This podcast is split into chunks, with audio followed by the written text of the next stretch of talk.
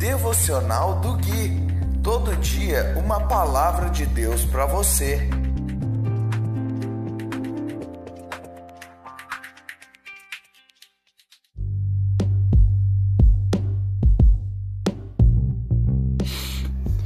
Dia 16 de dezembro de 2020, devocional de número 101. Olá, meu povo, aqui é o Gui. Esse é o devocional de número 101 baseado no livro de Salmos. Hoje nós vamos ler o capítulo 35, do versículo 9 até o versículo 16. E diz assim: A irrepreensível e incomparável palavra do Deus Altíssimo. Então me alegrarei no Senhor, exultarei porque ele me salva. Eu o louvarei com todos os ossos do meu corpo Senhor, quem se compara a ti? Quem além de ti resgata o indefeso das mãos do forte? Quem protege o pobre e o humilde daqueles que os exploram? Testemunhas maldosas depõem contra mim e me acusam de crimes que não cometi. Pagam-me o bem com o mal, estou desesperado. Quando eles ficavam doentes, eu lamentava, humilhava-me com jejuns por eles mas minhas orações não eram respondidas. Como se fossem meus amigos ou familiares, eu me entristecia, como se lamentasse por minha própria mãe. Mas agora em minha aflição eles se alegram, triunfantes juntam-se contra mim. Pessoas que nem conheço me atacam, agridem-me sem cessar. Zombam de mim e me insultam, rosnam e me mostram os dentes. Mais uma vez o salmista está colocando diante do Senhor a sua situação de perseguição e de guerra. Eu falei no devocional anterior que o salmista vivia num contexto de guerra, de batalha contra pessoas, né? E que hoje nós já não estamos mais nessa condição de batalhar contra carne e sangue, mas a nossa luta hoje é contra os principados e potestades. E o salmista começa dizendo no versículo 9, né? Na verdade, ele não começa dizendo no 9, né? É, o devocional de hoje que se inicia no versículo 9. Ele segue falando no contexto do Salmo 35, no verso 9, dizendo que eu me alegrarei no Senhor. Exultarei porque ele me salva. O salmista coloca os motivos pelos quais ele se alegra. Primeiro, ele se alegra em Deus. E ele se alegra em Deus porque Deus o salva. Então, esse é um motivo que nós temos para nos alegrar no Senhor.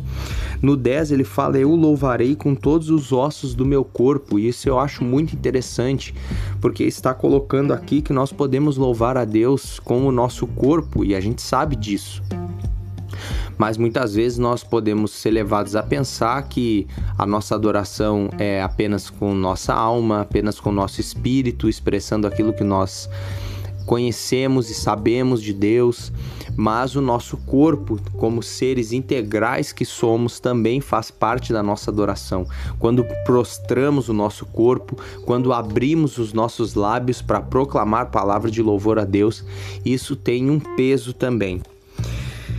E ele segue é, falando quem protege o pobre e o humilde daqueles que o exploram. Então aqui fica claro que Deus ele olha e ele protege o pobre e o humilde. E uma coisa também que nós podemos aprender aqui é que humildade não tem nada a ver com pobreza. Muitas pessoas acham que o pobre ele é humilde ou ele pode ser chamado de humilde. Não. Uma pessoa rica pode ser humilde, assim como um pobre pode ser humilde ou não ser humilde, ser pobre e ser orgulhoso. A humildade ela não tem a ver com as posses, mas é interessante que o salmista está dizendo que é, não há quem se compare a Deus que não há ninguém além dele que possa resgatar o indefeso das mãos do forte e proteger o pobre e humilde daqueles que o exploram. Então, por mais que nós possamos ver várias injustiças acontecendo com os pobres e humildes, Deus é quem os protege. E é interessante também nós falarmos isso porque nós, como igreja de Deus, não podemos também lançar sobre as costas de Deus a responsabilidade de proteger o pobre e o humilde, porquanto agora que somos corpo de Cristo e fazemos parte de Deus, como Deus protege o pobre e o humilde nos dias de hoje, através da sua igreja, através de mim e através de você. Então nós somos responsáveis por isso. No 12 ele fala: "Pagam-me o bem com o mal". Então, ou seja, o salmista ele fazia o bem para essas pessoas que o perseguem. E ele diz: quando eles ficavam doentes, eu lamentava, eu fazia jejum, eu me humilhava com jejum. Ou seja, o salmista orava pelos seus inimigos.